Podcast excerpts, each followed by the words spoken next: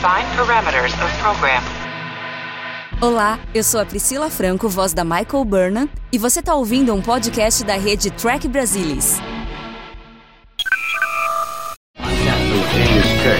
United Starship Enterprise. I speak from pure logic. Make it so, Navarre. You cannot deny me, Cisco.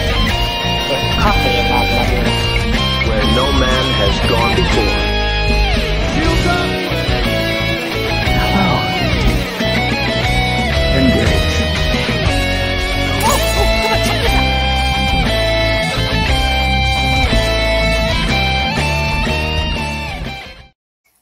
Olá, muito boa noite. Sejam bem-vindos ao Trek Brasilis ao vivo. Hoje vamos fazer uma análise da primeira temporada de Star Trek Prodigy. Semana passada, com o primeiro episódio de 2023, a gente falou sobre o último episódio da temporada e agora a gente vai fazer um apanhado de tudo que a gente viu, o que a gente lembra, porque é, não sei se vocês se lembram, mas o primeiro episódio estreou em 28 de outubro de 2021. Então já faz um bom tempinho, mais de um ano aí que começou a temporada. E para falar com a gente, hoje estão aqui Carlos Santos. Olá, boa noite. Novidade, Carlos. né? é, não, meu companheiro dessa segunda metade da temporada aqui. E Murilo, que maravilha, Murilo. Agora nós temos um representante assim, não é do público-alvo, porque você já é um trekker há muito tempo, manja mais, mais do que muita gente, mas pelo menos na idade você está dentro do público em que Prodigy quer, quer atingir, então vai ser legal a gente ter aqui a sua opinião sobre o que, que você achou dessa primeira temporada. Então, estava falando que Prodigy começou lá em 28 de outubro de 2021, a gente abriu com um episódio duplo, aí nós tivemos mais três episódios naquele ano. Aí foi um hiato que a gente teve a primeira parte da temporada, da quarta temporada de Discovery. Aí no começo do ano voltou, né? Em, em começo de janeiro tivemos mais cinco episódios. E aí, é, provavelmente, na realidade, isso era o que eles tinham programado como primeira temporada.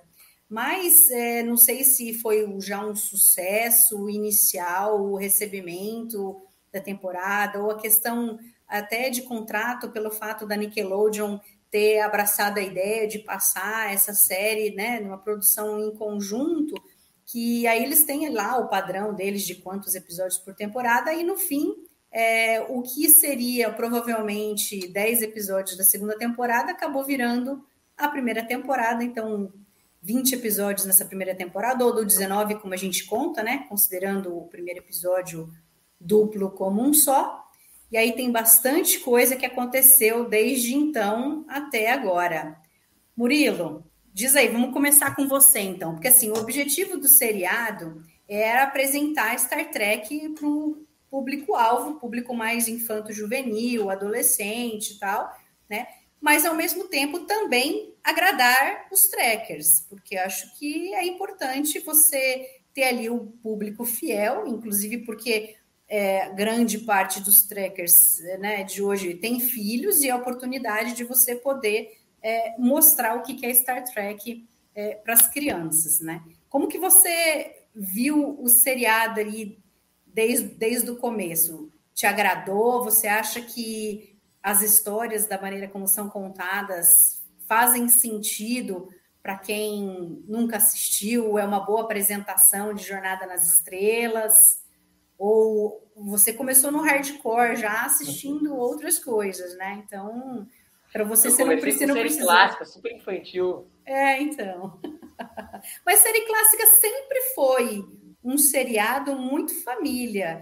Sim. E a gente vê, a gente vê muitos relatos de pessoas que começaram a assistir Jornada nas Estrelas com 8, 10 anos, lá quando começou a passar. É, Eu tinha mais Então-. Então, quando começou a passar. Olha lá. Eu comecei a assistir com 8 a 10 anos, mas eu tinha mais em 1970 e pouco, né, gente? Ah, o Carol da Vida em 70 e poucos, ele já tava 33 anos. 78, acho que na TV Tupi, se eu não estou enganado. Ano da Não Copa, hein, Carol? Copa da Argentina. Eu odiava futebol nessa época. Faz compensação depois. Mas diz aí, Murilo, o que, que você achou de tudo isso, assim, desse objetivo do seriado, se ele cumpriu aquilo que aparentemente ele prometia que iria fazer.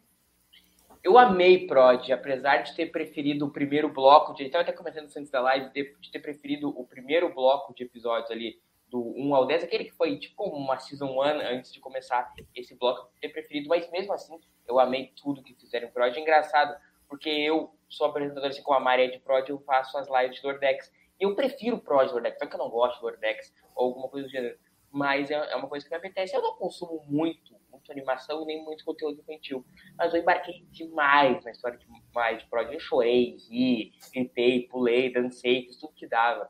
Prod, porque realmente é uma história que conecta qualquer pessoa. Eu imagino uma criança entrando no mundo de jornada, a gente pensa nas animações que tinha antes só a Taz e Lower Decks que vem agora. A Lower Decks que é voltada para o público um pouco mais velho de Prod.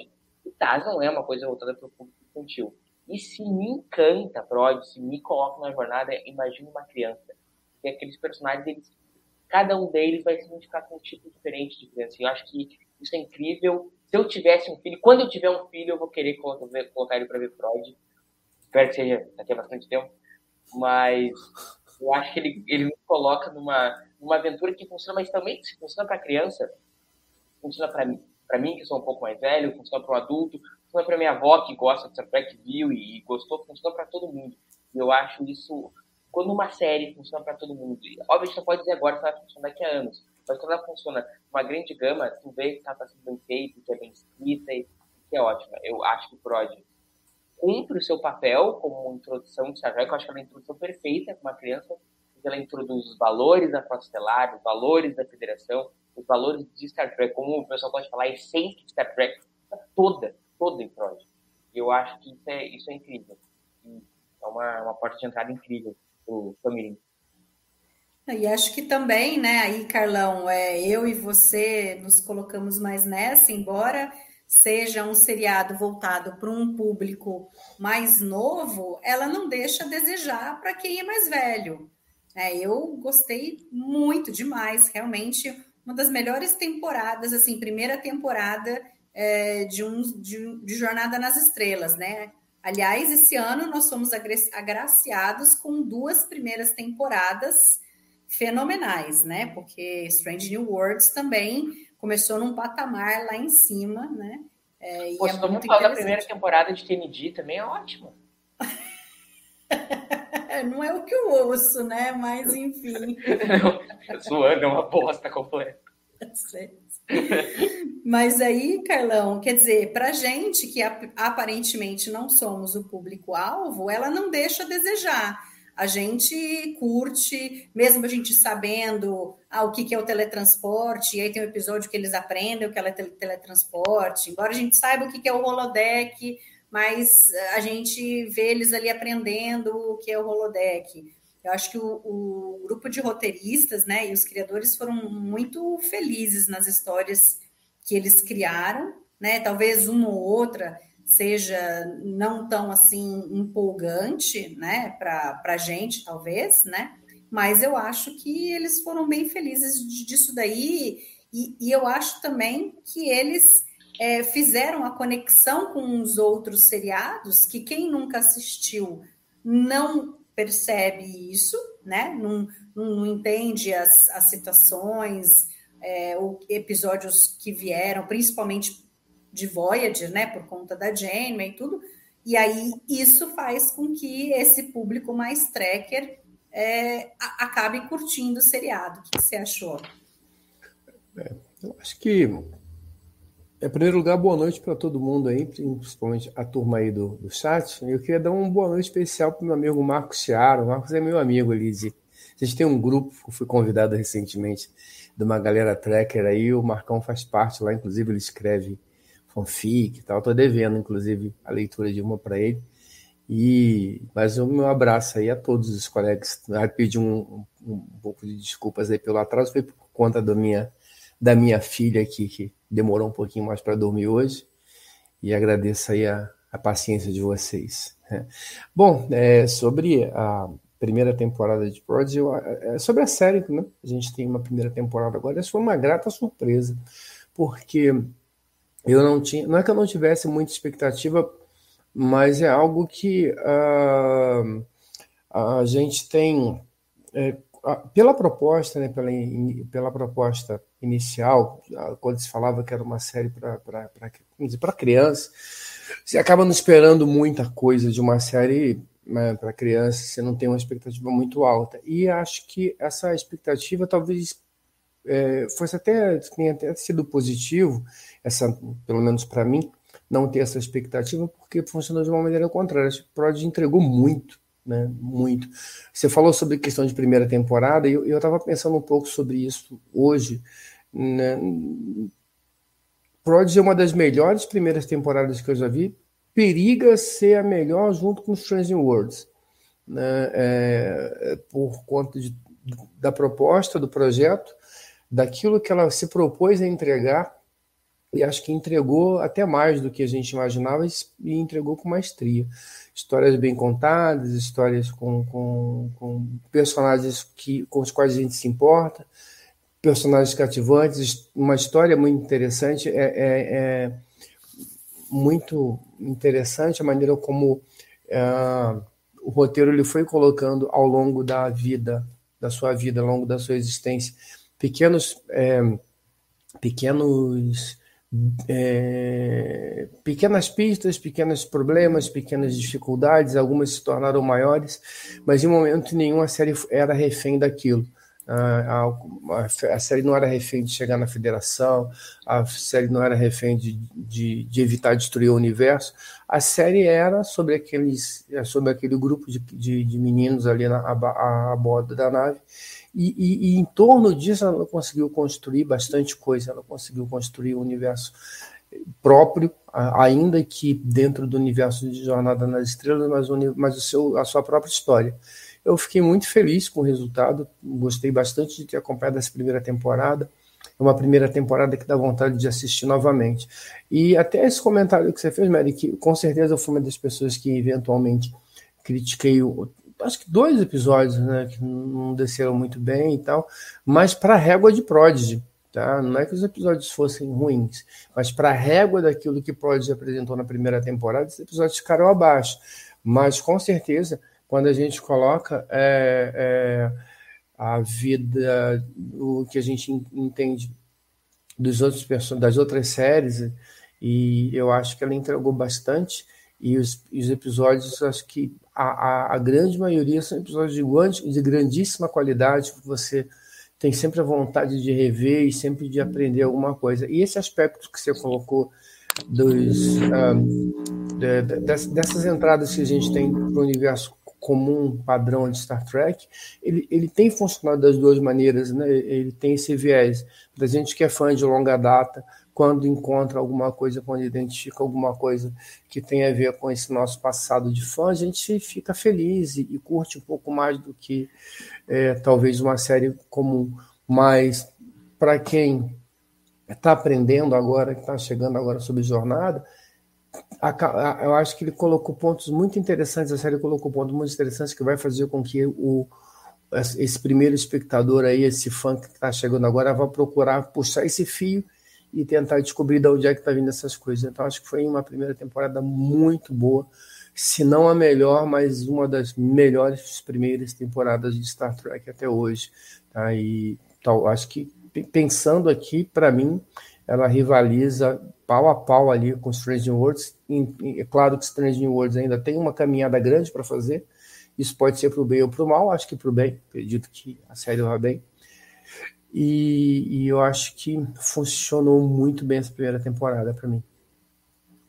É, e aliás, não é só é, Prodigy, né? Acho que as duas animações, né, Lower Decks, também foram duas grandes surpresas que nós tivemos nessa nova era de Jornada nas Estrelas, porque num primeiro momento todo mundo meio que. Não todo mundo, não digo todo mundo, mas muita gente torceu o nariz a hora que falou, não, vai ter série animada, tal, não sei se por conta do, do que a gente tinha antes da experiência com, com série animada, essa coisa que a gente sempre fica com um pé atrás, né, achando que vai ser uma coisa só para desenho é só para criança, tudo.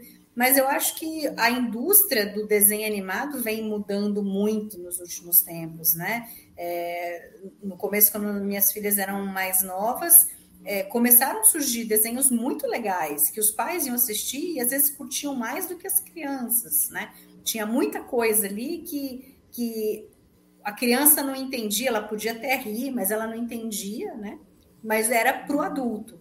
Então, eu acho que eles conseguiram é, pesar bem isso daqui dentro de Prodigy e não deixar a coisa muito, talvez, infantil demais, né? Que aí você tem, você tem a, a, a Rock, que tem o quê? Seis ou oito anos, né? E aí o mais velho, acho que é a Gwen, com 17, né? O Dal tem 16, 17 anos, né? Então, claro que aí você vai ter histórias que têm que ser compatíveis para a idade deles. Eles não podem ter uma cabeça né, de adulto. Então, a maneira como eles agem, né, principalmente o, o Dal ali, você vê aquela coisa aborrecente muitas vezes. E, assim, o que eu... O, Zero, eu acho que é muito assim, né? Ele, ele é atrapalhado, é, e, e, aí a falta da, da, da, da, fineza dele, dele ter dos movimentos nos braços, na, nas pernas, eu acho que é para mostrar um pouco que o adolescente nessa época ele é assim, né? Ele é, é aquele meio cara meio atrapalhado, tal, né? O, o Down no corpo da Janeway também a gente vê muito é, isso. É, né? Aquela muito... foi sensacional. É ele andando, trançando as pernas, do tipo, esse corpo não me pertence, eu não sei me equilibrar nele, né? Porque o adolescente tem essa, ele está crescendo, tudo, de repente cresce mais, muito rápido e, e não tem, né, o, o, a condição de, né, de, de, de, saber o que fazer com aquelas pernas, aqueles braços que cresceram demais, né? Então, é interessante que eles colocaram isso. E, e dentro da, da, do modelo de história, eu gostei muito que ela é serializada, né? Se você pegar do primeiro episódio ao último e assistir numa tacada só, é como se fosse uma história única. Mas quem faz isso, né, Mari? É, eu, eu, eu assisti 12 episódios num dia e oito no outro. Você assistiu Ai, quantos hoje? Oh, nove? Nove. e, e, mas é legal que, ao mesmo tempo, a maior parte dos episódios tem começo, meio e fim. Ele tem um objetivo naquele episódio que ele, que ele quer cumprir, algo que ele quer mostrar, algo que ele quer que os prodígios aprendam, né? No, no começo, na primeira parte da temporada, foi muito isso, né? Numa, num episódio eles aprendiam o que, que era o holodeck, no outro o que, que é a federação, no outro o que, que é o primeiro contato, o que, que é o teletransporte, o uso de phaser, o uso de de, como chama, dos tricorders e tal. E aí a história tinha começo, meio e fim. Ah, vamos visitar esse planeta, vamos fazer um primeiro contato aqui, aqui é uma anomalia temporal, aqui é o holodeck que, que, que a gente ficou preso no holodeck. Só que ao mesmo tempo vai desenvolvendo as histórias, né? E, e vocês, assim, gostaram desse modo como como eles criaram a série, porque, por exemplo, é, a gente tem de um lado Discovery e Picard, que são extremamente serializados, e muitas vezes o episódio não tem fim, né? Ele acaba e você, você precisa do próximo para continuar a história. Aí você tem Lower Decks, que é mais é, é, episódico mesmo, e Strange New Worlds também. E eu, eu tenho a impressão de que Prodigy fica no meio do caminho entre essas séries? Eu acho. Pode, Carol, pode ir. Não, vai lá, manda ver. Eu acho que Prod, ela, ela tá um pouco meio caminho. Eu acho que ela é uma série serializada, mas que tem uns fillers ali no meio. Tipo, vai ter um filler tem uma planetinha da série clássica, vai ter o filler onde nós vamos ver a história de introdução de cada um. E eu acho que esse tipo de coisa é que dá uma inspirada. Acho que nós não vemos tanto em Picard, em Discovery, fillers que às vezes servem para tu baixar a bola, para tu sair porque não fica sempre no ritmo animal. E esse problema de Discovery, porque você tá naquele ritmo. Porque se tu não resolver aquele problema no final do episódio, o universo colidirá com ele mesmo, será o fim de toda a humanidade, de todas as suas gerações. Eu acho que às vezes esse, esse senso de urgência demasiado ele prejudica. E aqui em Prod não acontece isso. Porque quando a história vai desgastar, vem o filler, nós vamos fazer da série clássica, nós vamos lá, nós agradamos o, o antigo, E eu acho que esse formato funciona porque a gente consegue conhecer a história de todo mundo. Porque a gente está sempre correndo atrás do próprio rabo. Então a gente consegue ver um pouco mais o relacionamento da Dalva Green, a gente consegue ver a questão do desespero da Jamie para achar o a gente consegue ver a questão do adivinho com o por cima de tudo isso. Então eu acho que esses respiros são, são essenciais para a série. Eu acho por isso que eu acho esse formato de prod o formato perfeito assim, para qualquer série, não só animação. E você, Carlão? Eu acho que o formato, na verdade, ele não é nenhuma novidade, né? Assim, é, eventualmente, a gente acostumou um pouco mais recentemente com esse formato de, de, série, de ultra serialização, porque as séries mais modernas são feitas para consumo em, em, em, em é, watching, né? Não, eu digo, me, me faltou agora o nome, mas não, para fazer aquela maratona. Maratona, maratona isso, obrigado. Né? É feito para consumir maratona. Tanto que as séries saíam todos os capítulos uma vez, né? Eram séries curtas? 10 episódios, 12 no máximo, sai, e a pessoa senta ali no final de semana e consome. Então, na verdade, como eu estivesse vendo um grande filme em capítulos, né? É, então, esse processo, ele funciona assim. Então, quando você pega isso e divide em, em, num período mais longo, eu acho que isso acaba atrapalhando um pouco. Por outro lado, esse processo que a gente está vendo em Prod é um pouco que a gente viu em Deep Space Nine. Deep Space Nine tinha um pouco desse modelo, com a diferença de como Deep Space Nine tinha, é, até pelo modelo da época, tinha um número maior de episódios por temporada, essas, essas pequenas pistas de, de coisas que aconteceriam ao longo das temporadas, elas eram mais espaçadas. Então, às vezes tem alguns episódios ali que realmente não, não contribuíam tanto. Mas, de certa forma, a semente estava ali, não só em, em, Star Trek, acho que outras séries contribuem. Independente de onde veio isso, eu acho que funciona bastante, sim. É, você tem esse, essa sensação de fechamento, e essa sensação de que alguma coisa relevante aconteceu ali naquele dia, naquele, naqueles 25 minutos que você dedicou para a série. É, é muito inconveniente, é, ou, ou, talvez desanimador, talvez, você passar a semana inteira, duas, três, quatro, cinco, esperando e você só vai saber no que você está dedicando o seu tempo é, no final de uma temporada. Porque você precisa acreditar que no final da temporada aquilo vai valer a pena. É, não sei se é a melhor saída. Eu acho que o Prodigy entrega bastante isso, entrega bem isso, trabalha bem com, esses, com essas questões. É, é eu acho que Prod, aí já falando talvez desse modelo novo, que eu não vou, de novo, não vou dizer que ele é recente, que ele é, é cativo de jornada, mas você tem um modelo que eu acho que é absolutamente vencedor, que é um modelo relativamente curto, né? Prod estendeu aí essa temporada com 20, tempo, com 20 episódios, mas a gente teve algumas quebras. Mesmo dentro dessas quebras, se a gente avaliar, a gente vai ver que tem episódios ali. A, o primeiro episódio é um duplo, a gente depois teve a, a Moral Star 1 e 2, que é um outro duplo. Tivemos o final. Então, assim, a gente vai reduzir, vai ver que não teve tantos episódios. Então, esse modelo é, você ter pequenas é, tramas resolv sendo resolvidas ao longo dos episódios, é, num, num, determinado período de tempo relativamente curto, e principalmente apostando, e o Murilo falou de, de Discovery, acho que ah, uma questão que incomoda em, em Discovery, acho que a muita gente, é aquela coisa de vamos destruir o universo a cada temporada. E, e, não precisa você destruir o universo a cada temporada. Então, Prodigy tem provado isso também, é, que você consegue construir boas histórias. A, a gente tem a questão dos Valnacats, a gente tem o problema do, do da, da pretensa quase destruição da frota estelar ali por conta da, da arma viva.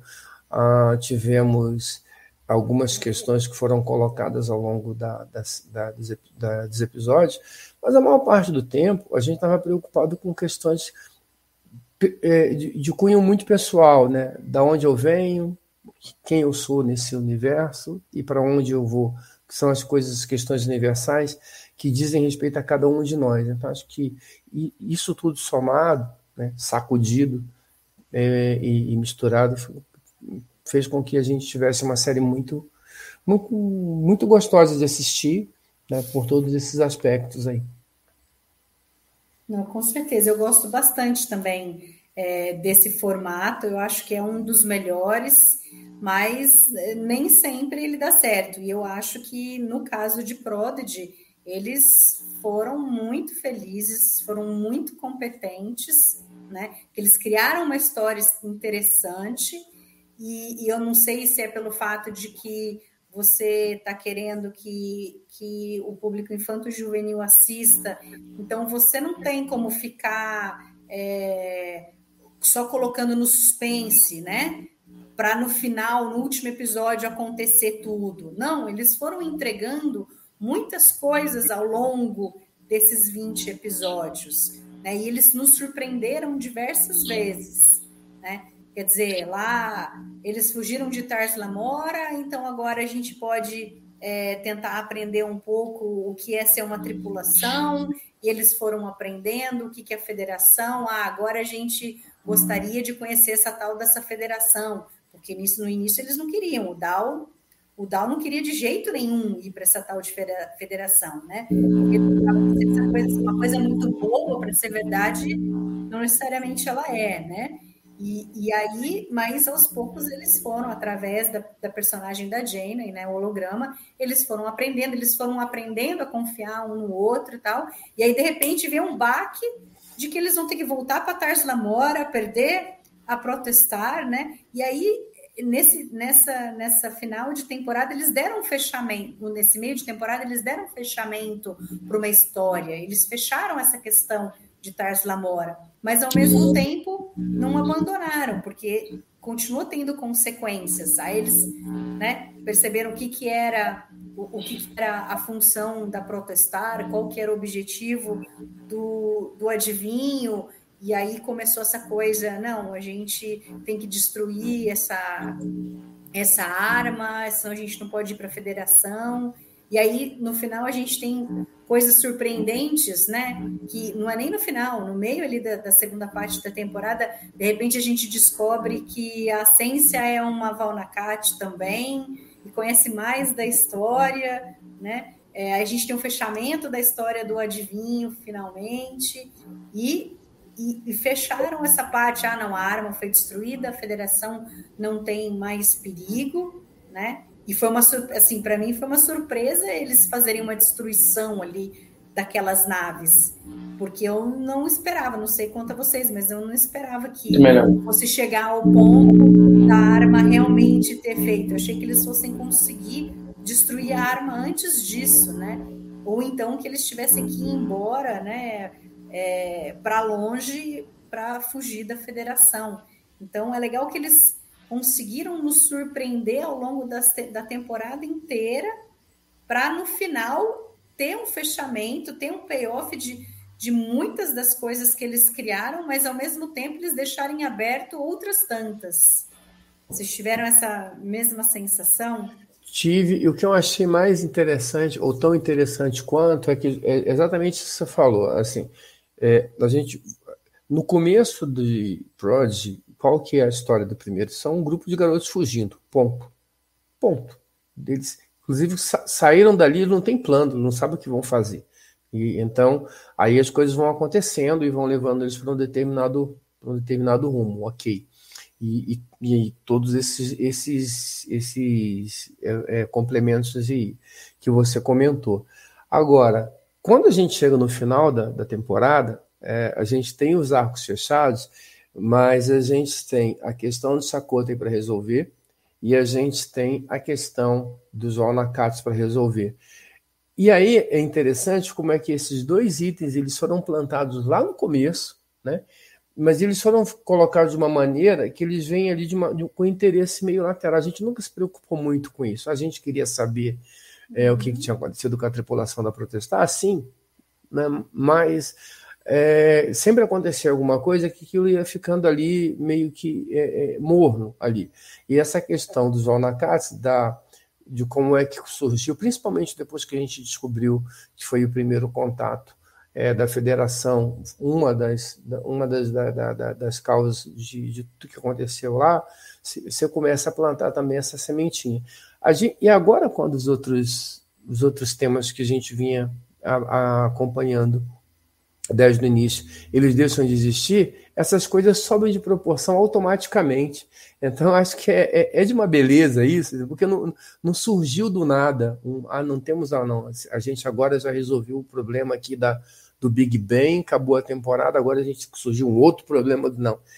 Isso já vem sendo plantado lá desde o início, em paralelo com outras questões, estavam no nível abaixo, e à medida que as outras coisas vão sendo resolvidas, isso toma a proporção que tem que tomar. E agora vai ser o drive para a segunda temporada.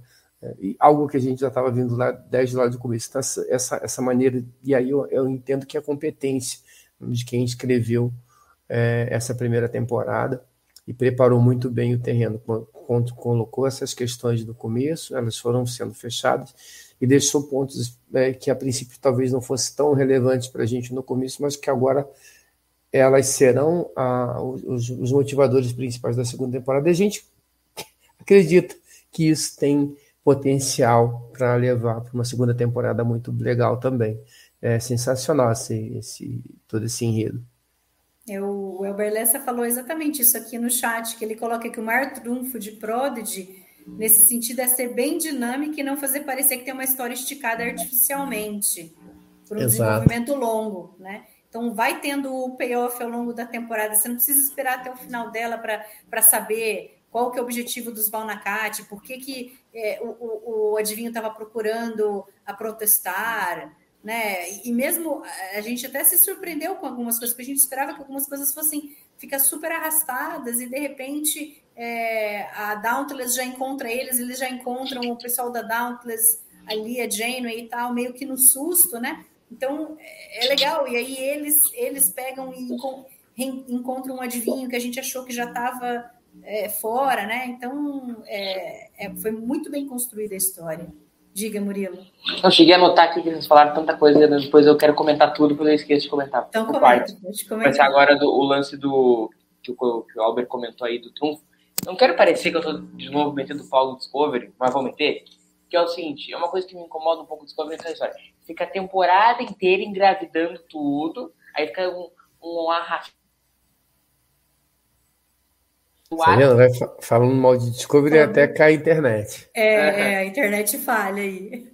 Vocês pegaram a partir de onde que a internet parou? Não, Não pode falar que daí vai, vai, vai, vai engravidando tudo, engordando é, engravida, tudo. Aí, aí... Engravida tudo aí no final, tem que fazer uma correria para fechar tudo aí com aqueles videoclipes em forma de episódio. E é uma coisa que me incomoda, Discovery aqui em Project, eles, eles óbvio, estão pedindo a, a resolução da temporada no episódio 6 da, de 10. Óbvio, ninguém tá pedindo isso o que são que eles vão, eles vão dando, eles vão dando dicas, eles vão resolvendo arcos antes de acabar. Eu acho que toda série ser assim, não é porque é proja infantil que nós deixa aí, então ela não pode ditar a regra dos outros. E é uma coisa que em contraste com Discovery eu adoro. A outra coisa que a Mari falou que ela não esperava que todo mundo, todas as destruídas, não. Aquilo ali me lembrou um pouco a batalha de 359, ou 359, que fica todo mundo lá destruído. É, parece assim, né? A câmera vem vindo e tal, todas aquelas navezinhas. E eu fico vendo aquilo ali, pô, isso é pra criança, né, cara? A gente não imagina porque eu fiquei, eu fiquei prod por, por ter esse lance de criança, sempre ficou aquela, não, isso aí no final se resolve e vai dar tudo certo. É, mas aí eu acho que aproveitando que o modelo travou de novo, é, eu acho que por um eu lado a gente teve, voltou, mas eu peguei o seu gancho aí enquanto vai, você estava travado. Mas eu concordo, eu acho que é, é, eu até imaginei que realmente ele não fosse é, ter, ter tanta nave destruída, embora pelo, pelo que aconteceu na primeira, no primeiro episódio, né, na Supernova 1, se não tivesse umas naves arrebentadas ali no segundo, ia ficar meio complicado. Mas eu acho que se resolve isso como se resolve qualquer episódio de série ou de você não viu o corpo, né? O problema, as naves em tese, ah, ok, as naves elas são destruídas, você pode reconstruir, mas não houve nenhuma, nem pelo menos até o momento, a gente não teve nenhuma menção à perda de vidas ali. E as naves, assim, uma das coisas que a gente assiste na primeira temporada, que pode ser. Primeira temporada, não. No, no primeiro episódio, é que a Janeway, ela, ela, ela ordena a, que as pessoas abandonem as naves. Então, as outras tripulações, a, quem está assistindo, e acho que a criança, o jovem e tal, tem essa pega isso, ah, não, eles fugiram. Então, talvez por isso a gente, como a gente não tenha visto isso, me incomoda muito, por exemplo, e eu, eu entendo que é um faz parte do, da, da, da, história, mas em séries, em filmes, quando você vê um tripulante voando pela, pela me incomoda bastante. Né? Então isso incomodaria e a série teve o cuidado de não fazer isso. Então ela mostrou destruição de naves, né? E a gente pode sempre é, ter a fé de que a tripulação dessas naves puderam escapar. Então Dá é, pra... e até, até inclusive no discurso da Gwen e tudo, eles, ela pede que as naves civis, as naves dos aliados, as naves de quem não é da federação vão lá para tentar ajudá-los, para ser os Exato. escudos, né? Para ser.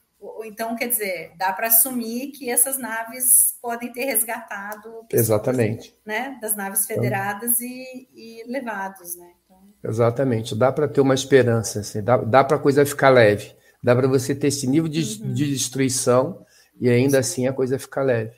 Sim, sim.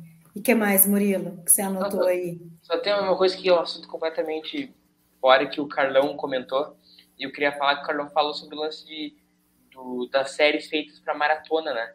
E que o, e o lance de Prod não ser assim, Star Trek não, ter, não estar sendo feito assim. E eu acho que é uma coisa muito positiva, porque a gente vê essas séries que são lançadas elas estão sendo canceladas. A gente vê na série Netflix, tipo essa série alemã que teve. É um ano o nome da série. Eu olhei a série, mas eu não decorei o, o ano. Que é a série alemã e tal, 1800 alguma coisa. E alguém do comentário aí vai lembrar. E 1889, se eu não estou enganado. Isso aí, coisa assim. O ano que caiu o Império. Sempre que eu lembrei disso, mas whatever. O, o, e Prod não é assim, Star Trek não é assim, eu acho. Olha, o Albert Einstein, 1899, o Carlão errou, viu, Carlão? Imperdoável esse teu erro. Nada. Dez anos só. São dez aninhos. E eu acho muito positivo. Obrigado, Helder. Que Prod não tenha sido feito assim. E, aí, e o Salvador até comentou que ele viu uma entrevista dos irmãos Hagman falando que, que eles não têm tanta certeza assim, se Prod vai ter uma terceira temporada, que a gente vê essa bolha dos filmes cada vez mais dando aquela estourada, né?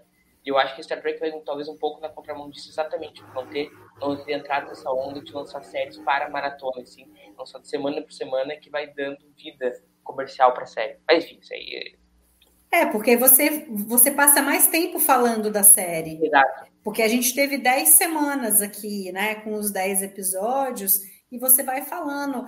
Dá tempo de você digerir, se assistir um episódio, aí até o próximo você acaba assistindo de novo e você acaba guardando tal. Essas séries que, que saem a temporada inteira, você senta num dia, assiste os 10 episódios, acabou, acabou. Aí daqui um ano você vai ter a próxima temporada de novo, se tiver, e aí você já não lembra mais o que, que aconteceu lá atrás, tal, né? Então, eu acho que você ter isso daí, eu, eu acho interessante. Embora a gente fique louco para ver o negócio inteiro, né? E essas séries, muitas delas foram feitas para você realmente assistir numa tacada só, né? Eu fui assistir Prodigy com com a minha filha e assim, eu falei, ah, vamos, vamos ver quanto que ela vai aguentar, né? Porque eu, eu queria assistir por conta de poder gravar hoje aqui e tal, né? E precisava ver a temporada inteira, os 20 episódios. Aí a gente começou a assistir. Primeiro, beleza, segundo, terceiro, quarto. Eu olhei para ela e falei assim: certeza, tudo bem, né? Posso... Não, não, põe aí, põe aí, eu quero saber o que, que vai acontecer. Então, quer dizer, é, é, aquela coisa, embora o episódio acabe meio que tendo uma finalização ali daquela história do episódio, o próximo tá todo mundo ligado, querendo ver o que, que vai acontecer, né? É, vocês veem uma coisa, a gente vê as séries que impactaram o mundo dos últimos anos. Você pega, lá, Game of Thrones. Era uma loucura. Tinha que chegar domingo, quem gostava de Game of Thrones era. Eu vi um número essa semana e parecia que, tipo assim, é, era um, número gigantesco da população mundial que tinha visto pelo menos um episódio de Game of Thrones. E era aquele negócio domingo vai estrear na HBO o episódio de Game of Thrones. E era todo mundo falando disso, não tinha outro assunto na internet. E eu acho que comercialmente faz muito bem e é muito melhor que tu largar tudo, as pessoas falam daquilo durante uma semana e depois never mind, uhum. Sim, sim. É. Aí tem outro aspecto de Prodigy que eu acho que foi bem interessante, é, é, foi a conexão com Voyager, não só através da Janeway, mas principalmente, obviamente, através da Janeway, que, acab que acabou puxando e tendo várias outras coisas de Voyager por conta da presença dela. Então a gente tem o Chakotay, a gente tem ali, ela cita o episódio da salamandra, não acredito até agora que eles fizeram isso, e canonizaram ainda mais Threshold. É, Grande tem, episódio. É, tem, tem o, o outro o outro no, no, penúltimo episódio, em que a moça lá acaba libertando ela da prisão, porque conheceu-a no episódio de é. Voyager. É. Né? Então, várias coisas ali foram aparecendo, mas ao mesmo tempo, isso não sequestrou o, o, o seriado. O, os prodígios a protestar, os personagens ali, as crianças, continuam sendo os protagonistas. Né? Eu gostei muito disso, que embora você tenha uma conexão com Voyager, a, a, holograma Janeway e agora a Almirante não são as personagens principais. As histórias não giram em torno delas. A história gira em torno do Dal, da Gwyn, da Rock, do Zero, do, né? E, e, e aí é interessante que você não teve um episódio sobre a Janeway ou sobre a holograma Janeway. Ela estava ali como um suporte, né? Eu, eu achei bem bacana isso daí. E aí o, o Thiago Castro colocou lá uma mensagem lá para trás, ele falando assim: ah, vai ser interessante ver agora o, o pessoal que assistiu Prodigy, que nunca viu Jornada nas Estrelas, é, passar a começar a assistir é, outras coisas e aí começar a reconhecer as coisas, né? Então, por exemplo, o Voyager faz muito sentido, né? Que, a, que as pessoas se interessem de ver pela ligação que tem com o Prodigy. Agora, vocês acham que agora é, é, vai continuar nessa toada? Não arrisca um pouco na próxima temporada é, ficar? A gente não sabe como que vai ser, mas será que não arrisca ficar muito focado na Janeway? Porque agora a gente tem a Almirante e ela é que vai ser a, a mentora deles, e aí eles vão atrás do Chacota e não sabemos quanto tempo vai levar para eles encontrarem, se vai ser só encontrar ou se eles vão ter algum papel maior ali na história. Como que vocês veem isso? Acho que risco não, assim, risco sim, né? O risco existe, mas eu acho que o pessoal provou que consegue lidar bem com essas coisas. Né? A primeira temporada mesmo, é, a gente comentou isso anteriormente, eu não sei se foi de propósito por conta disso, uh, ou, ou, ou, se não, mas o fato de você introduzir a, a Kate McGraw como holograma e não como a Genway muda totalmente o, o, o peso da personagem. É claro que era uma personagem que ela tinha um peso por, pelo histórico de voz, mas não era a Genway, não era a capitã Genway, a almirante Genway, era um holograma. É, então, aí, e, e, com muitas limitações. Então, como você mesmo falou no, no, no programa anterior, eles tinham mais liberdade, eles agora não terão tanta liberdade. Mas quando é, isso chega, eles já estão sedimentados. A gente já conhece esse personagem, a gente já sabe quem é o Dal, a gente já, a gente já, já sabe quem é o Rock, a gente já sabe quem é o, o, o Jaycon tal, e todos os outros, a gente já é, sabe do que eles são capazes. A própria Genway, até pelo que eles realizaram, e é interessante, num determinado momento em Supernova, é, em que eles estão saindo para a nave, embora não houvesse nenhum motivo para isso, porque ela não tinha como saber o que eles iam fazer, mas aqui que ele, e o primeiro oficial pergunta o que, que eles estão fazendo, eles estão salvando todos nós. E a partir daí, ela passa quase que todo o final do episódio reverenciando, não, a hora que, não, os, os não, ladrão não, os heróis que nos que salvaram. E aí na hora que ela vai fazer a defesa dos, dos meninos em frente àquele tribunal sem noção da, da, da frota estelar, e ela faz ali, olha, se não fosse esses meninos, talvez vocês não estivessem sentados aí onde vocês estão. Então, assim, ela tem, ela passa a ter essa reverência por os personagens, então essa relação vai ser diferente do que se ele simplesmente tivesse chegado na nave e ela não o conhecesse. E nós, enquanto é, fãs e espectadores, também nós já damos a esses meninos uma, um, um, um patamar de importância que faz com que a gente tenha uma, uma, uma ligação com eles. E eu acho que o pessoal vai trabalhar muito bem isso. Eu, eu, o risco existe, mas eu acho que eles conseguem lidar bem com essas coisas. Eu acho que conseguem tratar. Sobre essa questão que você falou da, da procurarem os personagens dos eventos de outras séries, eu acho que Voyager é, a, é outra coisa que a gente já comentou algumas vezes, é o patinho feio de jornada para muita gente. Mas Voyager, se a gente olhar um pouquinho distante, Voyager ela tem um pezinho na série clássica, né, de audaciosamente indo onde nenhum homem jamais esteve. Tem um pezinho na nova geração, tem aqueles conceitos que a gente que foram mais ou menos amplificados, sedimentados na nova geração.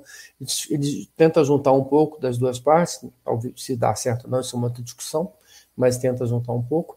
Em termos de valores de produção, é uma série que não está tão distante assim de alguma coisa que uma pessoa que assista hoje não consiga. Ah, isso aqui é fake, isso aqui tem valores de produção bem, bem interessantes. Então, acho que, de novo, é uma porta de entrada legal das pessoas, não para o passado do Star Trek. Eu não sei se alguém que vai estar tá vendo Prod hoje vai ter grande interesse por conhecer a série clássica. Talvez um ou outro, mas a maioria talvez não. Mas caminhar de Voyager para frente talvez seja uma, uma possibilidade grande a partir de Prod. E você, Murilo? Vou falar só antes uma coincidência aqui bizarra o nosso querido aqui, Fuca, tá dando um abraço em Leopoldo, dizer que eu sou de São Leopoldo e eu moro em São Leopoldo. Então, é uma coincidência, incrível a cidade dos anos 90 gente ter dois trackers. Mas, mas, vamos lá. O, falando de Voyager, como o Carlão falou, Voyager é um patinho feio para muita gente. Eu, eu não acho, mas... E eu acho, eu não gosto de Voyager. E a vida inteira eu tive muito problema, muito problema com a Gemma. Então, quando eu estava muito empolgado com a Voyager, e aí eu fui empolgado e cara, falaram, puta, vai ter a Gemma. E eu, na hora, eu dei uma baixada. E a Gemma em holograma me fez gostar da Johnny como eu nunca tinha gostado. Aquele senso mais protetor dela, amoroso dela com, com as crianças ali de Freud, me fez gostar. E eu acho que tem uma presença de Voyager na série, é óbvio que tem, como negar que não tem, mas que não incomoda quem não gosta de Voyager. Porque assim, também não é que eu odeio Voyager, eu só prefiro outras séries. Porque ela tá com a presença dela ali, mas ela não ofusca o que é prod, não é ser, tipo assim, como o Carlos sempre fala, gosta de fanservice, eu gosto de fanservice, mas não é uma série que vive para fazer fanservice de prod e que nós estamos tendo, a série orbita em elementos de, de Voyager, não orbita, então ela funciona tanto para quem é, para quem é doente por Voyager, é uma coisa muito legal, porque você vai pegando coisas que às vezes até eu não pego. Pega uma coisa ali, pega uma outra coisa ali, que aquilo deve ser muito saboroso para quem ama Voyager. E, mas também funciona para mim, que já viu Voyager que não gosta tanto de Voyager, e funciona para aquela pessoa que nem sabe o que é Voyager. Funciona perfeitamente. Eu acho que fazer funcionar bem nessas três pontas é um trabalho muito difícil e que foi executado maestralmente. Acho que é. Funciona muito bem e fizeram gostar da Jenny. É, e uma coisa que o Weber comentou ali é, é interessante porque a gente olhando. Ele comentou de Discovery e, e, e Lower Decks eu concordo, mas acho que mais para Lower Decks, porque a, a, a, em Lower Decks, a, a tripulação protagonista, que são os Lower Decks, eles não são ofuscados pela tripulação da ponte. Embora, recentemente, a gente tenha visto que a Freeman e as outras, e os outros personagens, eles tiveram participações importantes, mas nem assim eles, tão, eles tiveram é, é, essa, esse protagonismo, tiraram esse protagonismo. Em, em, Discovery também, mas aí Discovery só tem a questão de a gente não ter um capitão fixo, né? E, e quando teve o, Chris, o, Christopher Pike lá, a coisa ficou meio feia para o pessoal de Discovery, né? Tanto que virou Strange New Worlds. Mas essa análise ela é bem consistente, sim. Eu acho que o, o, o, o que o Elber comenta, a, a, o comentário dele mostra que dá para fazer, né? A gente já fez. Esses caras já fizeram isso. Principalmente no Loverdex, concordo com o Discovery, mas principalmente no Loverdex. Dá para ter lá um pessoal grandão e, e, ainda assim você tocar a vida com os, com os, com os Loverdex ali. Eu vou fazer a meia-culpa aqui também, igual o Murilo fez, que eu assisti assim muito pouco de Voyager, o pouco que eu assisti ah, eu não gostei. Vocês. É, é, pois eu é. Vi tudo, não gostei tipo, de nada. Eu, eu, assim, eu, eu sempre achei assim, a Janeway. É, eu falava assim, pô, mas eu preciso gostar da Jane, pô, a primeira capitã mulher que tem a série tudo, pô, tem que valorizar, não sei o quê. Mas é, não conseguia gostar da Jane. E agora em Prodigy, eu gostei muito, muito, muito. É, que agora tá, faz... tá me dando vontade de assistir Voyager. Só tenho medo de, do que vai ser eu assistir vai... Voyager ver e aí ver que não vai, não vai bater com muito Mari. com a Janeway de, de, de Prodigy, mas enfim. É, de repente, de repente pode ser uma outra visão vendo Voyager agora e que, que faça mais sentido, faça eu gostar da série, não sei. Fazendo aula com o Carlão de te cortar, o, o, eu vou te dar uma dica. Se você estiver com problema, assim, eu sei que 2023 é um ano muito atarefado. E quando a gente está muito estressado, a gente tem dificuldade para dormir. Se você tiver insônia, santo remédio, Star Trek Voyager, santo remédio. Santo. Herege, herege. o Carlão falando parece que ele ama Voyager de paixão. Aprendi a gostar aprendi a gostar mais. Eu acho que porque como a gente, como é, é, tem um pezinho em voz, a gente pode falar um pouquinho, né? Eu acho que o, o problema de voz, para mim, para mim, é que voz tenta ser exatamente isso. Voz tenta ser um pedacinho da série clássica e um pedacinho da nova geração. E aí ele meio que repete, vira sétima, oitava, nona, décima quinta temporada da nova geração. Não vejo muita diferença. Então, para alguém que já venha de série clássica e nova geração e tal, e bate, e já pegou Space Nine, bate em voz, fica uma sensação de que já vi isso antes. Mas para quem de repente começa a, a, eu entendo muito quem começa a assistir Jornada por Estrelas por Voz e se apaixona pela série, porque ela tem sim elementos da nova geração, ela tem elementos da série clássica. O que eu acho que falta a voz, aí é, é uma opinião, os fãs podem discordar, não é assim. A nova geração, ela tem muitos episódios bons, muito bons. Então, assim, você não tem voz um, um Inner Light, um é, The Best of Both Worlds, você tem episódios muito, mas assim, a nova geração tem muitos episódios fora da curva, tem muita coisa ruim. Mas tem muito, inclusive na média dos episódios ruins, eu acho que nova geração tem muito mais episódio ruim do que a voz. Tem aqueles que, meu Deus do céu, o que, é que eu estou fazendo aqui? Voz é meio mediana, tá? Ela não é nem tão assim, na minha opinião, ah, e tal. Então, eu, talvez tenha um pouco disso. Eu acho que a questão com voz é mais fastio, né? E para mim, já, e não é só a questão de voz. Quando eu olho para a segunda temporada de Picar, meu Deus do céu, 18 temporada da nova geração de novo. Ah, beleza, quem, quem gosta, para, legal, bacana e tudo. Eu não estou afim de ver a 27 temporada da nova geração. Né? Então, eu acho que é um pouco disso. Então não acho, então eu acho que o Void tem tem tanto que a gente está pensando coisas ali para Prod, né? Prod é fortemente baseado em Void, universo de Void, uhum. quadrante delta é, e tal e, uma, e personagens de voz chacota e, e uma série de coisas. Ah, tá os Kazon mostra é, várias coisas exatamente. ali interessantes. O né? funciona muito bem em Prod, porque ele fala pouco, né? Como ele aparece pouco, ele não consegue estragar a série. É. Isso aí, vou aproveitar que eu não sou o host, eu posso sair do assunto, porque, só para terminar o assunto de Void, que quando eu sou host, eu que tenho que puxar o assunto, hoje eu posso arrebentar com o host. O, acho que Voyager tem grandes episódios. Assim. Tem Scorpions, eu acho um episódio. Aquele Real Life, eu choro vendo Real Life, aquela história do do doutor querendo criar uma família, acho maravilhoso. Mas o que me incomoda em Void ah lá, travou, tá vendo? Ele foi falar, mas o que voltei, me incomoda... Voltei, voltei, voltei, voltei, O que me incomoda, a, a minha internet é a Jenna que opera. Enfim, voltando. Começa com uma, um putar, porque é o seguinte, agora nós vamos ver Maquis, que nós temos o conceito de Maquis. Mas, o, o, o, Murilo, você só está autorizado a falar de voz naquilo que está relacionado a Prodigy. Você já está voltando na premissa, na premissa de Void. Não, mas quando também, tiver, também saiu, quando tiver a, a, quando tiver a live de Voyager, né? Aí você fala. Não, tu também saiu do assunto, eu vou sair também. Não, mas você está voltando na premissa. Você vai discutir a premissa. Agora eu vou terminar. Eu comecei, eu vou terminar. Nós estamos lá nos maquis, Carlão. Carlão, Carlão, comigo, Carlão, comigo. Uhum. Os maquis entraram para a nave. Nós temos agora metade da tripulação maqui, metade da tripulação facelar. Arco fenomenal. Agora nós vamos ver sete temporadas desses negros degladiando, uhum. e briga, e loucuragem, e giraia louco, e, e loucuragem. Aí no final de Caretaker já tá todo mundo. É. É, isso, é, isso, é, é. isso é um fato. E aí, aí é um fato realmente. Aí me perdeu ali a série, perdeu ali. É. Aí quando botou o Nilix, me perdeu mais. A Roberta Mas adora muito o Nilix. bem, agora vamos voltar aqui a vamos. Prodigy, A, senão a- o a pessoal Roberta vai, ela vai fica, ela fica revendo voz, achando que se ela rever várias vezes que o Nilix vai morrer. Na sétima vez. Algum É, quem episódio. sabe o, o, o Harry King vai ser promovido, né? Isso, isso. Ou quem sabe a série fica boa.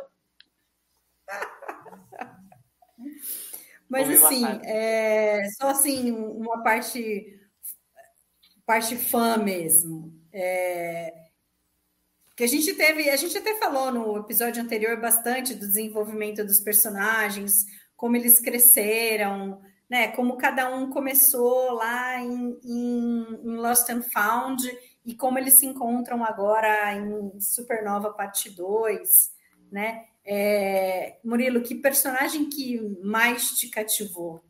Sim, o personagem tem um personagem favorito, assim, ou é difícil escolher? Ah, a Green me encantou assim profundamente. Ela é a personagem favorita. Amor, Eu- amor à primeira vista. É, o relacionamento. Eu tenho sempre o personagem favorito das novas séries de Star Trek. Aí é ela de Prod, a Dal, a Dal, a Dal em Stranger, o, a Chapel em Strange e o e a Mariner em Lower Decks. Tá? Essa aí é a trinca. É se falar mal. E a. Como é que é o nome da personagem aquela em Picara, a latina lá? Eu adoro ela. Como é que é o nome dela? Ah, Gosto tanto que eu esqueci o nome. ah, é. Agora eu não vou lembrar também. É, Peraí, peraí, peraí, peraí. É, não, eu não vou achar o nome dela agora. Mas ela aí, falou. Tereza, Tereza. Falou mal de qualquer uma dessas quatro ali, é, arrumou, arrumou problema comigo. E eu acho a personagem dela ótima. Eu, como um fã de romance, amo, amo, amo, amo, amo de paixão o arco dela com o Dal. Chorei, chorei nos dois beijos que teve o Dal com a. Então, sou. Ah, mas aí falando a parte mais séria do arco dela, toda aquela história dela com o pai dela, se descobrir quem ela é, aquele medo dela de ser uma arma. Eu acho que funciona muito bem com o público adolescente de Brody. O cara tá se descobrindo, o cara tá descobrindo quem ele é, mudanças com o próprio corpo. E eu acho que ela funciona assim 100%, 100, 101%. Sou, sou do fã-clube.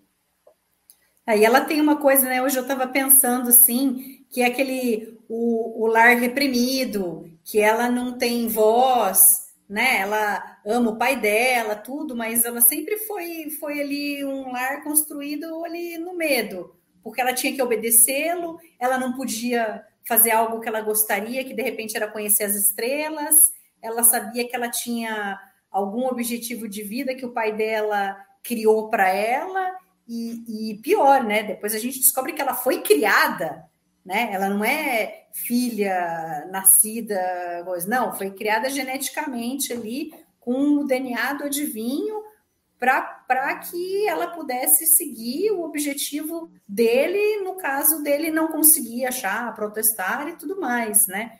né? E essa coisa, é, é, é, ele não era violento com ela, mas ele era o cara violento, né? Que, que é, escravizava crianças, né? Que mandava ali o Dreadnought é, né, ameaça, deve ter acontecido, porque ele ameaça entregar o, o Dal para o Dreadnought e ela não quer, porque ela imagina o que ele possa fazer, que ele deve ter feito com outros, né?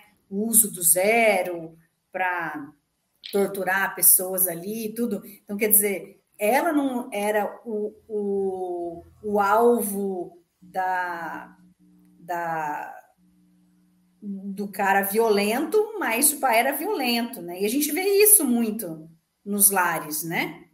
Então é interessante esse crescimento dela, né? Mostrar que ela podia ser mais, que ela podia descobrir outras coisas, é, realizar o sonho dela de ver as estrelas.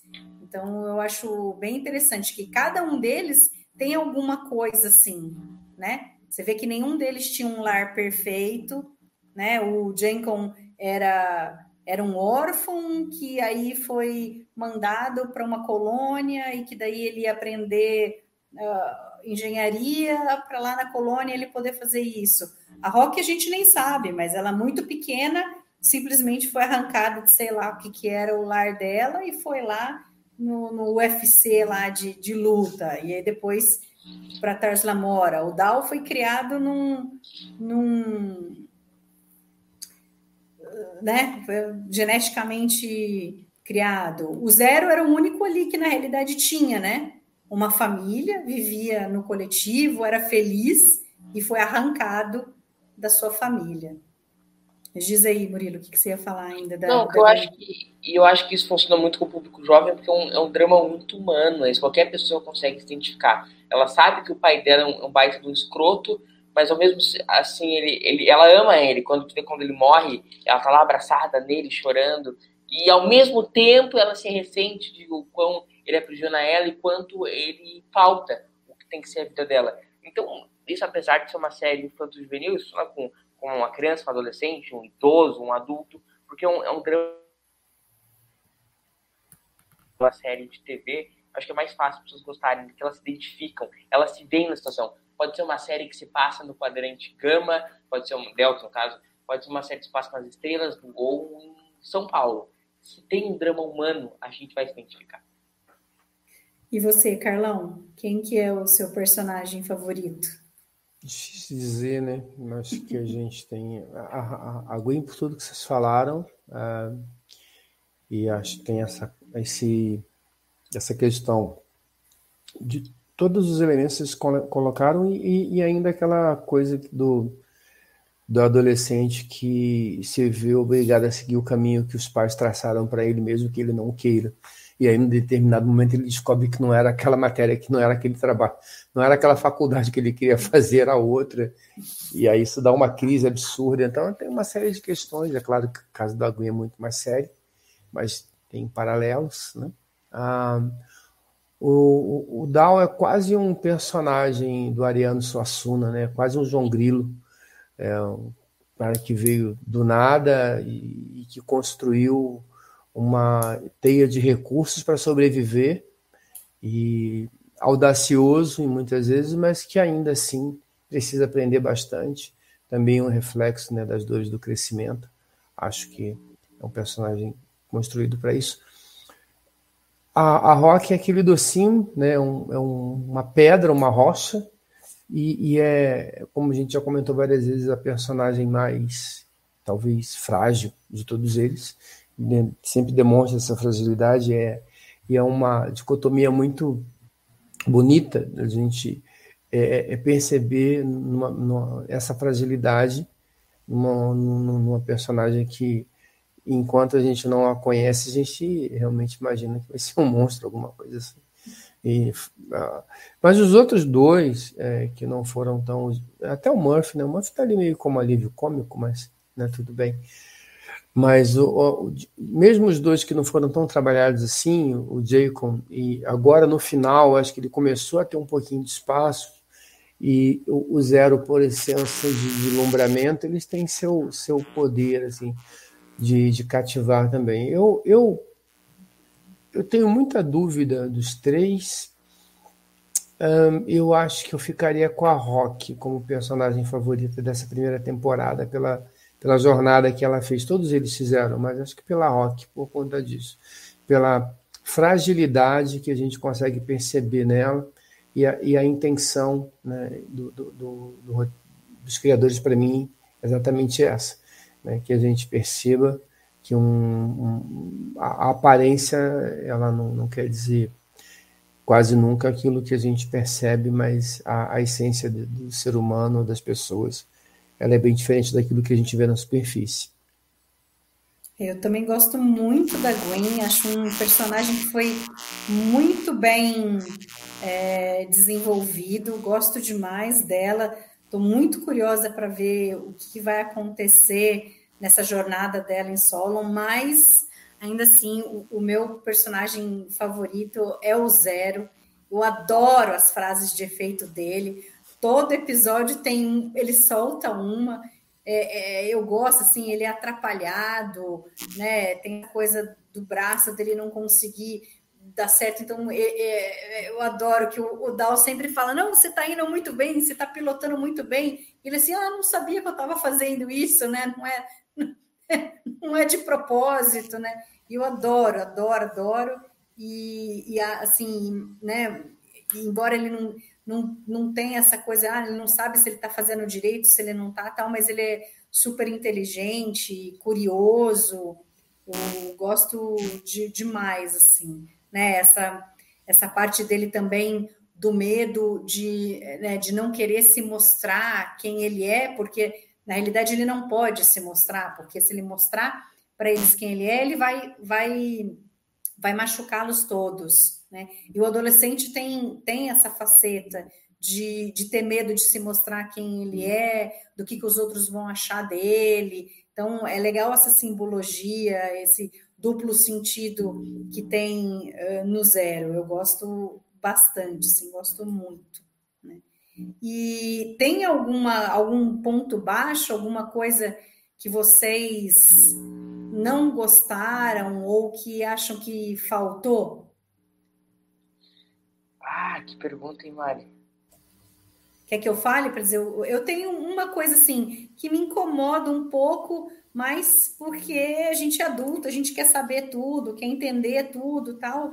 É, é, é, essa explicação melhor de onde que eles estão no quadrante delta, que distância que eles estavam da federação, me incomoda um pouco que de repente eles vão com a protostar para um lado, chegam quase no, no quadrante gama, aí eles voltam, aí zona agora, neutra. É, agora eles vão, eles estão perto da zona neutra, e aí eles vão para a federação. Então, é, é, assim, o que a gente viu, a Voyager ficou tanto tempo lá naquele quadrante delta, que ia levar 70, sei lá, 75 anos, né? Era a estimativa inicial. 75. Para eles chegarem na federação, ok, a, Pro, a Protostar tem lá o salto, que vai super longe e tal, mas assim, a primeira vez que eles saltaram, eles foram para o outro lado, né? Inclusive porque o Dow não queria ir para a federação e ele apontou para o lado oposto, né? E daí eles voltam para Tars Lamora, mas Tars Lamora parece ser parece ser muito perto da federação, ficou não sei, porque daí eles não eles não chegam mais a saltar dali quando eles saem dali. Então fica meio meio esquisito, né? Eles saltam lá para frente a hora que a Dauntless já está atrás deles e aí eles chegam na zona neutra. Mas enfim, isso me Olha, incomoda um pouco. Mas isso me incomoda, acho que em todas as séries de jornada tem um pouco disso, né? Porque quando convém, eles estão super perto de Vulcano, de Cardácia, de Bajor, e um dia chegam lá, chegam aqui, não sei o que e tal, e aí de repente, né? Em aí, Star Trek 2009, Star Trek 2009, eles levam 15 minutos da Terra até Vulcano, e na volta eles levam 15 dias. então, tem essas coisas, né? Mas beleza, eu não, não, não, não vejo nada mais assim que tenha me incomodado, que fale, pô, isso daí né, não, não caiu bem, né? Acho que não, não, foi, não foi bem feito. Então... Eu, eu teve nada que me incomodou assim profundamente, para não dizer que para não parecer chapa branca e nada, uma coisa que não tem muita, muita explicação lógica, coisa mais sensorial assim. A segunda metade não me pegou como a primeira pegou, assim, não tenho mil argumentos analíticos para dizer isso, mas não me, não me cativou, não me deu aquele. A primeira metade me deixava alucinado. Não que a segunda não tenha gostado, não que eu estivesse ansioso para ver o episódio seguinte. Estava, mas não, não me deu a mesma vibe. Deu a mesma coisa completamente sensorial. Vou fazer uma grande análise a respeito da diferença das duas metades. Né? Eu acho que tem muito a ver com o que a gente falou antes da live que a gente estava conversando, hum. que o fato de você ter assistido todos os episódios numa tacada só, você não teve tempo de digerir, né? Você não assistiu um episódio e aí assistiu de novo, aí na semana seguinte veio o próximo, aí você ficou pensando no que tinha acontecido, não, não deu, não deu tempo, né? Você assistiu tudo de uma vez só. Então talvez isso isso tenha feito diferença no, no aproveitar a, a série, né? Os episódios. E você, Carlão? Acho que esse, essa questão que você comentou realmente ela atrapalha um pouquinho a experiência, porque para gente que está acostumado das outras séries, você fica fazendo conta, né? Isso aí é muito longe, né? E aí isso atrapalha um pouco. Depois que você deixa isso de lado, até que vai. Uh, e aí tem essa questão, né? No final das contas, a gente descobre que a protestar é a protestar, a, você tem uma uma classe de naves que tem o Slipstream, que é a, a classe de naves da, da, da, da Janeway lá, que ela estava usando e tal. E, isso aí ajuda a explicar essa questão das velocidades, dos tempos e das distâncias, né? A gente pode assumir que os, a gente não está usando os motores de dobra convencionais, né? Que já não são tão convencionais assim mas cria um certo, uma, uma, uma certa dificuldade para a gente que é um pouco mais é, um pouco mais é, conhecedor da série e, e principalmente para quem veio lá de voz fica imaginando isso. Ah, no mais, não. No mais, eu não, não, não existe episódio perfeito, né? Sempre tem uma coisa aqui e outra ali, um probleminha aqui e outra ali. A gente discutiu alguns episódios o episódio dos blogs eu achei um episódio assim bem bem tudo no lugar, mas que não emociona muito. O, o outro episódio que a gente comentou depois é, eu achei desnecessário, mas é uma opinião minha, outra pessoa pode não concordar, mas de uma maneira geral, os episódios foram todos muito bons, né? Ah, acho que a é um nível de qualidade muito muito interessante, muito, muito uma, uma, construção de mundo bem bem bacana. Uhum. Então não tem nada assim que, que me que me chame atenção além disso, mas mesmo assim acho que é algo que dá para passar, assim, se a gente não prestar muita atenção nisso, deixar o nosso lado tracker crítico um pouquinho de lado, dá para passar. A série entregou mais do que do que a gente imaginava e dá para fazer algumas concessões. Na média foi muito legal, muito bem. E agora, para finalizar, então, tenho até medo de falar para finalizar, porque o que eu vou propor para a gente fazer Ai, provavelmente poderia, poderia durar mais de horas, entendeu? Mas não vai. Vamos, não, não podemos, que já mais de uma hora de live, né? Pessoal, tem que ter dó do pessoal aí, né? 11 horas, tudo. É, o que, que vocês acham que vem pela frente? Porque a gente tem a gente tem três, tem duas histórias que a gente sabe, que é a Gwen indo para Solon, e aí a gente não sabe é, o, como que ela vai abordar o pessoal lá, se ela simplesmente vai chegar e vai contar toda a história do que aconteceu, ou simplesmente ela vai tentar se infiltrar ali. É, a gente tem a Sense e o Dreadnought, porque eles fugiram mais cedo é, e cantando, com, com, cantando a vitória, né?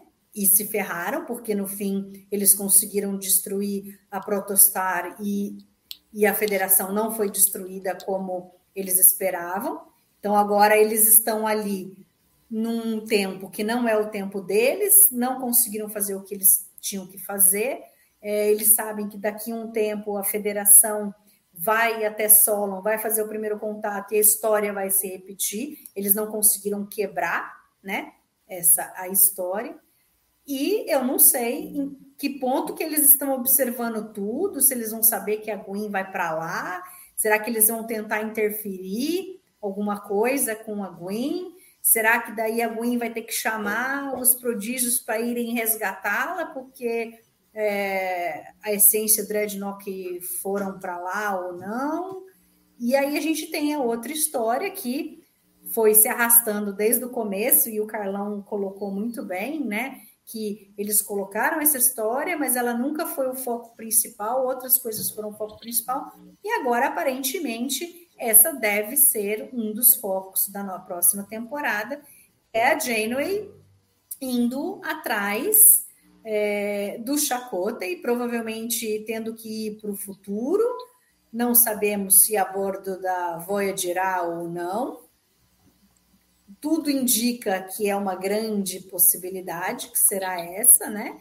E a gente tem os prodígios que agora, embora não tenham sido aceitos na academia da frota, eles vão estar como aspirantes ali vão poder aprender com a Gênua e tudo, né? Agora a vice-almirante mesmo, né?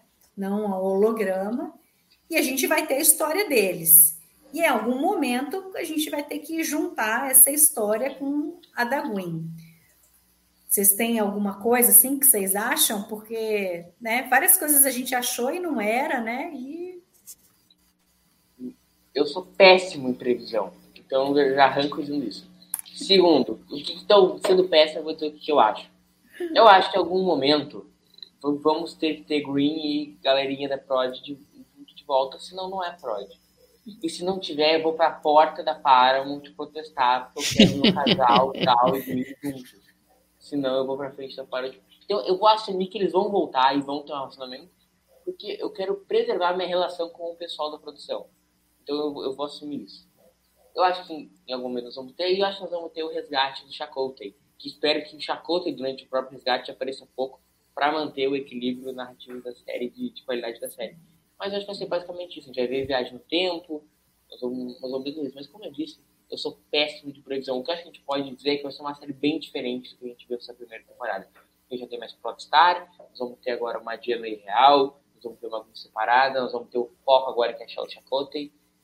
Então, vai ser uma dinâmica bem diferente. Acho que isso a gente pode ter meio certo, assim. Porque assim, Carlão, a gente tem a Sense e o Dreadnought, que aí a hora que eles vê, verem que o plano deu errado no fim das contas, né? Eles precisam fazer alguma coisa. É, a gente não sabe para onde eles foram. Será que eles ficaram observando ali? Será que eles viram que abriu aquele aquele túnel ali, aquele buraco de minhoca que vai levar para o futuro? Será que eles vão lá para o futuro tentar mudar de novo? Porque se eles chegam antes da Protestar ter saído de lá, eles poderiam tentar mudar alguma coisa de lá, não, não permitir que, que o Chakotay conseguisse enviar a Protestar para o passado. Só que se se eles fazem isso, né? aí, Nossa, aí, aí Tarso Lamora não aconteceria, né? Aquela coisa, né? Aí paradoxo do avô, linha, né? Outra linha, é, um paradoxo total, né? Então, não sei. Eu, e também acho que pelo fato de ser uma série mais infanto-juvenil, eles não vão arriscar nem fazer uma coisa muito complicada de viagem no tempo. Talvez eles sejam mais assim, eles vão para o futuro, resgatam o Chakotay, permitem que a Protestar é, se, volte para o presente de quando começou, né? Prodigy, né? 20 anos antes, né? Na idade para que não, não tenha esse problema, né? O que, que você Bom, acha? Quem vai ajudar? Ah, o Marcão estava falando que ele vai, ser, vai aparecer o Capitão Kim. Não, Eterno Félix. Ah, não sei. É, também não sou bom de televisão, não. Nem gosto. Eu prefiro ver o que acontece. Eu, eu acho que o Murilo matou. Isso ser uma série diferente. A gente tem é, uma, um drive diferente agora. Né? Antes, você, na verdade, eram esses garotos se encontrando, agora você tem duas linhas, como você colocou, a questão do Chacota e a questão da, da, da Gwen. A questão é que os, os dois pontos eles são, são duas possibilidades interessantes, né? Uh, tanto da, da, E aí eu acho que a ciência vai ser o talvez o, o, o ponto aí que vai decidir ou definir o, o, como é que vai ser a segunda temporada, né? o que decidirem fazer com ela. Essa, essa questão que você colocou, não tinha pensado nisso, mas é verdade, ela pode ter voltado para o ponto de partida por aquele buraco de minhoca lá, e aí é uma coisa. Então ela vai atrapalhar a Gênova e vai Seria, mas eu acho que faria mais sentido, talvez, ela procurar o planeta natal do Valnacate e ainda assim tentar, de alguma maneira, avisar. Uh, e talvez seja a gente possa até da mesma maneira como a gente é, comentou lá atrás que a, a Gwen talvez pudesse ter algum alguma algum envolvimento no que aconteceu talvez a Sensa tenha é, talvez a ciência seja aquelas essas coisas de viagem no tempo maluca, que ela vol, voltando lá e ela vai, não, esses caras vão vir aqui, vão destruir tudo e, e causar todo, todo o embrólio. São duas possibilidades. Eu, eu, se eu tivesse que apostar, eu apostaria nisso, né, mais não, não a questão da ciência vir e tentar é, é, atrapalhar ali e, e, aí entrar de novo no confronto com a Gwen Elas, é, a gente teve um confronto inicial na borda da nave e talvez a, a, a Gwen e, e, e a Ascência é, acabem sendo protagonistas nessa questão aí, até porque tem um outro elemento, assim, né? A, a matou o pai da Gwen. Então a gente tem um elemento dramático aí relativamente forte. Se elas se encontrarem como antagonistas no planeta Valnacat, ela defendendo a federação, a ciência contra a federação, e ainda tendo essa componente pessoal. Então, ir para o futuro, aí não sei, mas os roteiristas têm mais competência do que eu para isso. É, mas tem um, um, só uma coisa que me chamou a atenção desde quando aconteceu, que é a frase da Ola Jenny quando ela né, deixa os meninos lá na, na, naquela nave auxiliar improvisada, é, quando ela diz que é, juntos o potencial deles é infinito. Então acho que essa frase é quase que uma declaração de que eles vão se juntar de novo, que não quer dizer, é, não, não, é, não, não, é nenhuma novidade, é óbvio que eles estarão juntos novamente, a questão é quando e como. Né?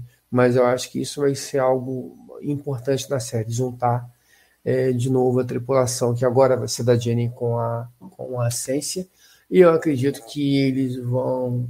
Se eu tivesse que escolher alguma coisa, eu acho que alguma coisa indo nessa direção, da Essência indo para Valnacat e se tornando ali uma, uma adversária ferrenha da, da Gwen e, e, esse confronto delas que começou ali a bordo da, da protestar com a morte do Diviners, ele se estender e talvez se concluir na próxima temporada, não sei. Muito bem, muito bom. Agora vamos ter que esperar aí, sabe-se lá quanto tempo, até o final do ano, quem sabe, para poder ver a segunda temporada.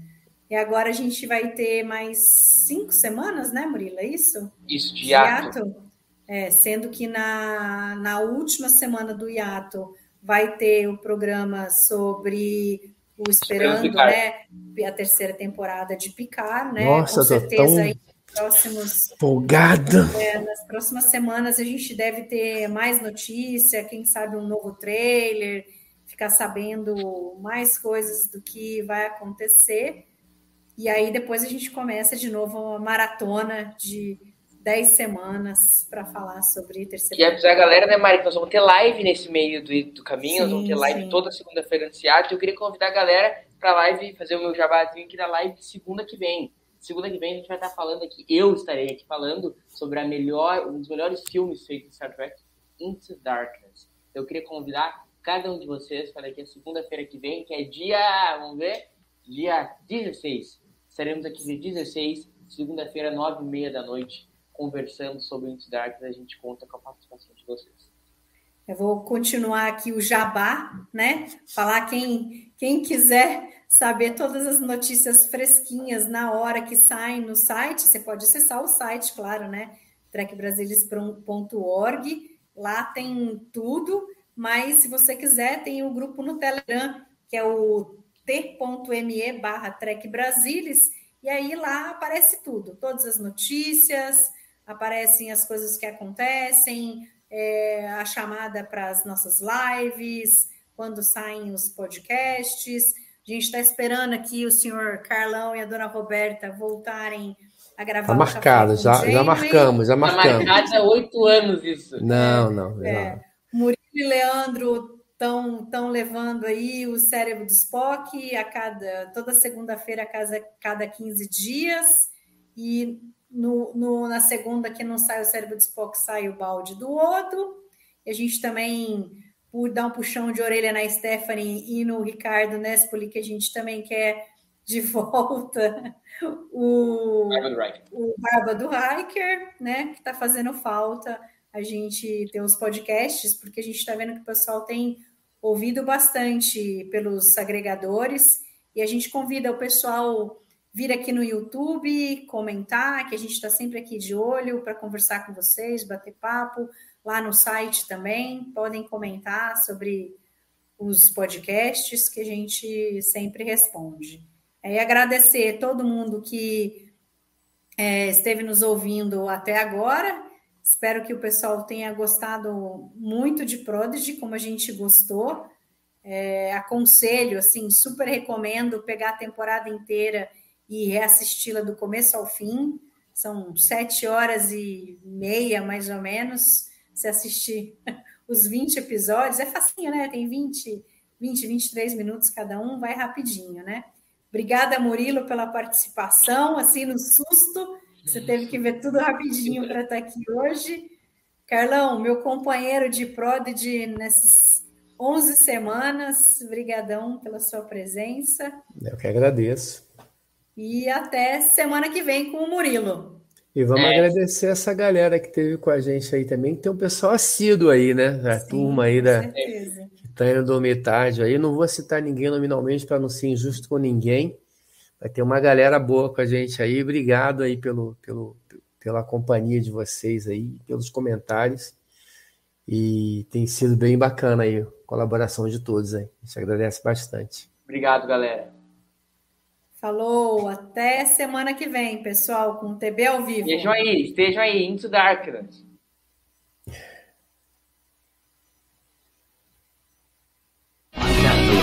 Kirk of the United Starship Enterprise. from pure logic. Make it so, Navarre. You cannot deny me, Cisco.